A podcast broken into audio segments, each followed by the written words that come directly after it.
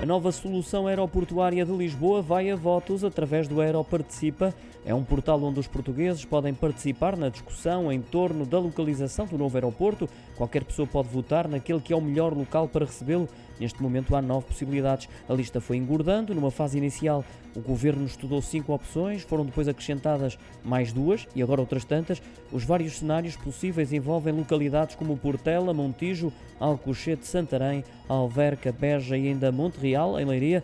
Os portugueses podem votar num deles ou então sugerir uma solução diferente. A votação levada a cabo pela Comissão Técnica Independente visa ajudar na tomada de decisão.